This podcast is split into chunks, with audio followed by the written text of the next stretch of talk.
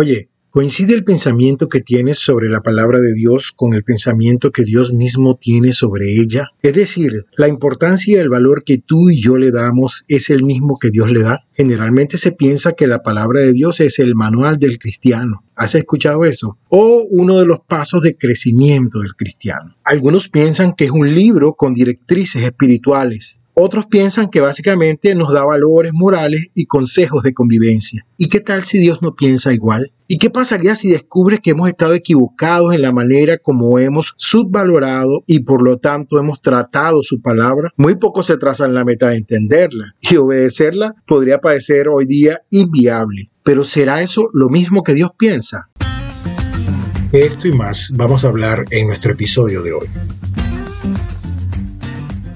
Hola, ¿qué tal? Yo soy Raúl Rivera y esto es Volver a la Palabra. Un podcast que tiene como objetivo estimularnos unos a otros a leer la palabra de Dios cada día y regresar a la doctrina verdadera de la Escritura.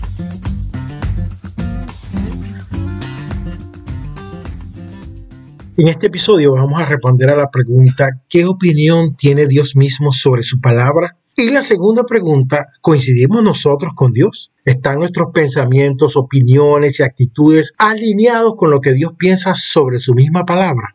Analicemos el primer punto. ¿Qué relevancia Dios mismo le dio a su palabra?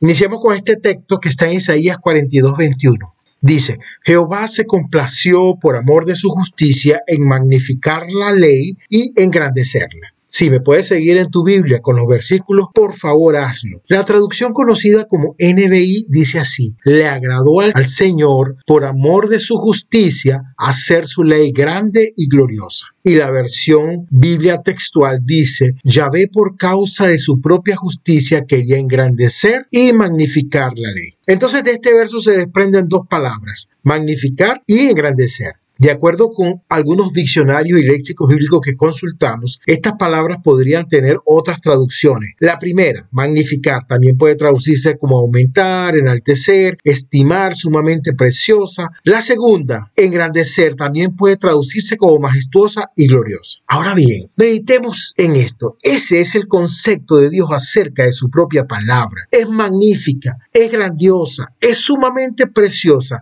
es majestuosa y es gloriosa. Ahí lo está diciendo en ese texto. Vamos a ver el siguiente texto, Salmo 138.2. Dice, me postraré hacia tu santo templo y alabaré tu nombre por tu misericordia y tu fidelidad, porque has engrandecido tu nombre y tu palabra sobre todas las cosas. En este texto introduce una idea más específica. Dios no solo ha engrandecido su palabra, sino que lo ha hecho sobre todas las cosas. Y cuando Dios dice todas, se refiere absolutamente a todas. Por favor, ve tomando notas de la opinión de Dios, la engrandeció, la magnificó y la puso sobre todas las cosas. ¿Qué tanto vamos coincidiendo nosotros con Dios? Veamos el próximo texto, Salmo 119, 89. Veamos el próximo texto.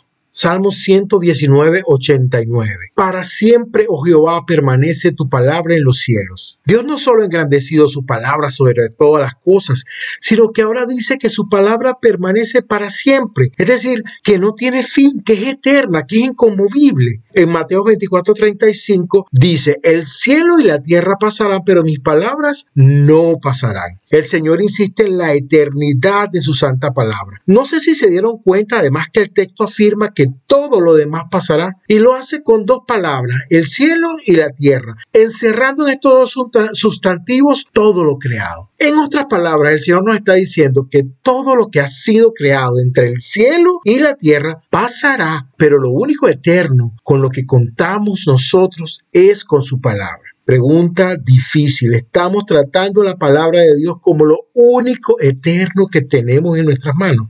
Ahora, en los próximos textos Dios quiere dejar clara la diferencia entre su palabra y la nuestra, entre sus pensamientos y los nuestros. Isaías 55 del 8 al 11 dice, porque mis pensamientos no son vuestros pensamientos, ni vuestros caminos mis caminos, dijo Jehová como son más altos los cielos que la tierra, así son mis caminos más altos que vuestros caminos y mis pensamientos más que vuestros pensamientos. Porque como desciende de los cielos la lluvia y la nieve y no vuelve allá, sino que riega la tierra y la hace germinar y producir y da semilla al que siembra y pan al que come, así será mi palabra que sale de mi boca no volverá a mi vacía, sino que hará lo que yo quiero y será prosperada en aquello para que la envíe. Puedes notar que Dios está diciendo, oye, lo que tú piensas nada tiene que ver con lo que yo pienso. Ojo, lo que a ti y a mí nos puede parecer una frase, una expresión magnífica de algún orador, sea cristiano o no, o alguna expresión de nuestra propia inspiración, para Dios es baja, nada tiene que ver con la grandeza de su palabra. No nos atrevamos a ponerla al mismo nivel. ¿Qué tanto estamos valorando la palabra de Dios? ¿O qué tanto estamos valorando y poniendo al mismo nivel de la palabra de Dios frases de predicadores, speakers, oradores y un sinfín de etcétera a quien admiramos, replicamos y republicamos? El próximo texto es todavía más explícito. Está en Jeremías 23, 28 al 29. Dice, el profeta que tuviera un sueño, cuente el sueño. Y aquel a quien fuere mi palabra, cuente mi palabra verdadera. ¿Qué tiene que ver la paja con el trigo? Dice Jehová. ¿No es mi palabra como fuego, dice Jehová, y como martillo que quebranta la piedra? Definitivamente hay un empeño de Dios en contrastar, en diferenciar, en distanciar su palabra con nuestros pensamientos, con nuestras ideas y aún con nuestros sueños. No es lo mismo, no es igual. No presumamos de nuestras palabras, de nuestras ideas, de nuestros sueños, de nuestros pensamientos. Su palabra está a una distancia colosal, cósmica, tan alta como los cielos de la tierra. Su palabra es trigo, fuego y martillo, según este versículo, mientras que la nuestra es básicamente paja. El siguiente texto ya empieza a meternos en problemas si osamos quitarle o añadirle nuestras propias palabras a su santa palabra. Deuteronomio 4.2 dice, no añadiréis a la palabra que yo os mando, ni disminuiréis de ella, para que guardéis los estatutos y los mandamientos de Jehová vuestro Dios que yo os ordeno. Y Deuteronomio 6.17 dice, guarda cuidadosamente los mandamientos de Jehová vuestro Dios y sus testimonios y sus estatutos que te ha mandado. Hay muchísimos otros textos que repiten esta idea en Proverbios, en Apocalipsis, etc. Aquí podemos aprender dos elementos que Dios prohíbe expresamente. Primero, añadirle o quitarle algo a su palabra. No podemos hacerlo. Y segundo, ser cuidadosos, celosos en guardarla tal como Él la mandó. Antes de eso, cuando Dios dio su palabra a Moisés en el monte Sinaí, lo hizo en medio de una situación de extrema gloria. Miren este escenario. Éxodo 19, 16 al 18. Aconteció que al tercer día, cuando vino la mañana, vinieron truenos y relámpagos y espesa nube sobre el monte, y sonido de bocina muy fuerte, y se estremeció todo el pueblo que estaba en el campamento, y Moisés sacó del campamento al pueblo de Dios para recibir a Dios, y se detuvieron al pie del monte. Todo el monte Sinaí humeaba, porque Jehová había descendido sobre él en fuego, y el humo subía como el humo de un horno, y todo el monte se estremecía en gran manera. Dios convocó esta reunión solemne y terrible con su pueblo solo para hacerle saber sus mandamientos, sus palabras. Haciendo referencia a esta convocatoria, Hebreos 12:21 dice, y tan terrible era lo que se veía que Moisés dijo, estoy espantado y temblando. Ahora, si Dios le da extrema importancia y gloria a la entrega de su palabra, ¿cómo deberíamos nosotros atender a sus dichos, a sus mandamientos, sus estatutos, sus preceptos, su ley, es decir, toda su palabra? Luego el Señor nos da esta orden enfática. En Josué 1.8 dice, nunca se apartará de tu boca este libro de la ley, sino que de día y de noche meditarás en él para que guardes y hagas conforme a todo lo que en él está escrito, porque entonces harás prosperar tu camino y todo te saldrá bien.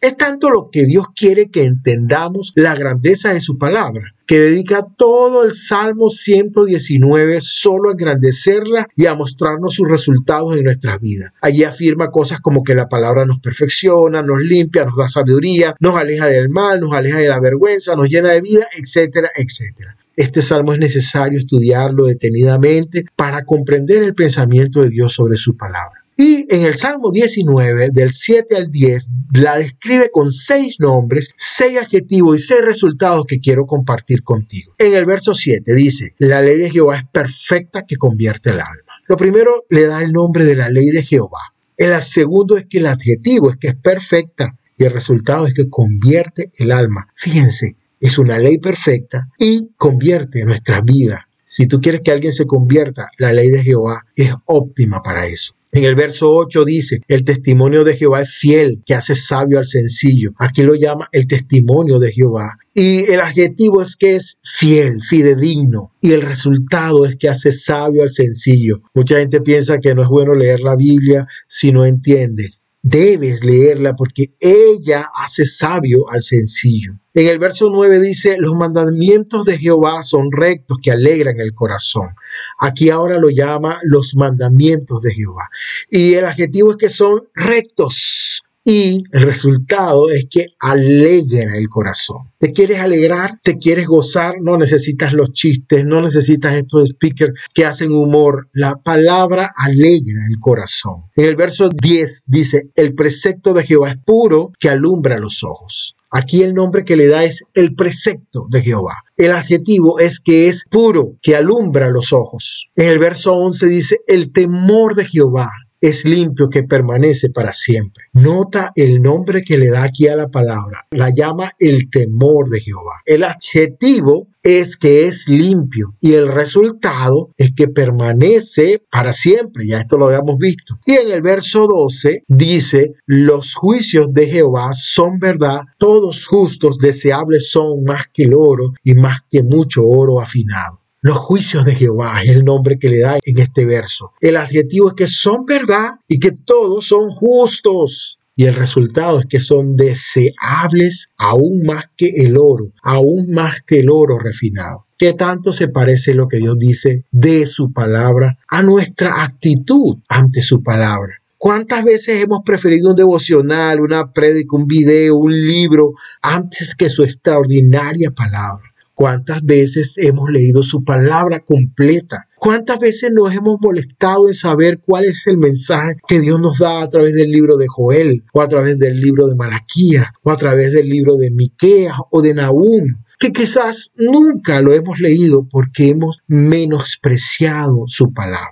Y si estás pensando que un devocional, una prédica, un video o un libro es lo mismo que su palabra, no lo es. Ya Dios nos los dijo. Mis pensamientos no son tus pensamientos. Su palabra está viva y es vida. Las nuestras no. Dios nos ha invitado a un banquete y nosotros andamos comiendo desechos y migajas. La mayoría de ellos tienen su origen en el pensamiento de los hombres y no en la palabra de Dios. Finalmente Dios afirma en Eclesiastés 12:13 que el fin de todo el discurso oído es este, teme a Dios y guarda sus mandamientos, porque este es el todo del hombre. Se parece esta afirmación a lo que nosotros pensamos. Es la palabra de Dios y el temor de Dios nuestro todo. Repito, nuestro todo son palabras muy conclusivas y muy absolutas. No creo que a Dios se le escaparon esas palabras por un descuido. Realmente entendemos que la palabra es nuestro todo. Resumiendo este primer segmento, podemos concluir que Dios primero engrandeció su palabra y la magnificó. Segundo, que le dio un estatus sobre todas las cosas creadas. Tercero, que nos dijo que además esa palabra era eterna, no tiene fin. Cuarto, dejó muy claro que sus palabras y las nuestras no tienen ningún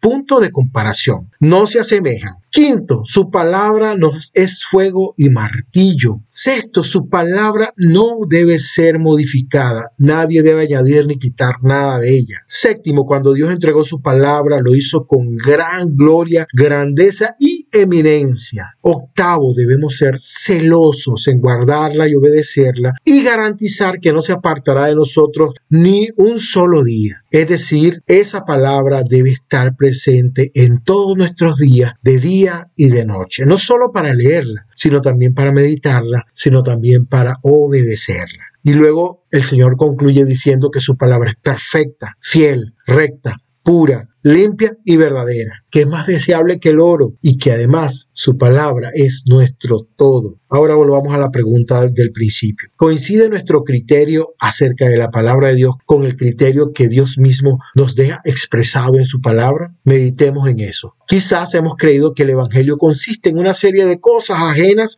a guardar y obedecer la palabra de Dios, pero no. Quizás prestamos más atención a doctrinas, denominaciones, a devocionales, a predicaciones, a videos, conferencias, canciones y en general a palabras de hombre. Quizás estamos aprendiendo un Evangelio diferente y paralelo al que Dios nos ha dejado en su palabra, un evangelio basado más bien en las tradiciones de los hombres. Quizás hemos estado siguiendo aún nuestras propias ideas y pensamientos. Amados, si hemos entendido que no hemos caminado en lo que Dios dice en su palabra, debemos arrepentirnos. Sí, arrepentirnos, pedir perdón a Dios por no haber considerado su palabra con la misma importancia que Él mismo la considera. Pedir perdón si hemos menospreciado su palabra. Fíjense que no decimos despreciar, casi nadie la desprecia, sino menospreciado, es decir, que tiene que ver con darle menos precio, menos valor. Debemos arrepentirnos por no haberla puesta en el sitial de honor que el mismo Dios le ha puesto y por no entender que solo la obediencia a su palabra me da vida eterna. Pedir perdón por haber puesto mis propios pensamientos, mis propias conclusiones, mi propio razonamiento y mi propia doctrina por encima de la palabra de Dios. También debemos empezar a leer la Biblia todos los días, abundantemente, como lo dice Tesalonicenses, dando prioridad a la palabra por encima de cualquier otra lectura, devocional, predicación, video, etc. Y luego debemos pedir a Dios entendimiento y fuerza para obedecer todo lo que su palabra me vaya mostrando. El llamado que Dios nos hace hoy es, debemos volver a la palabra de Dios.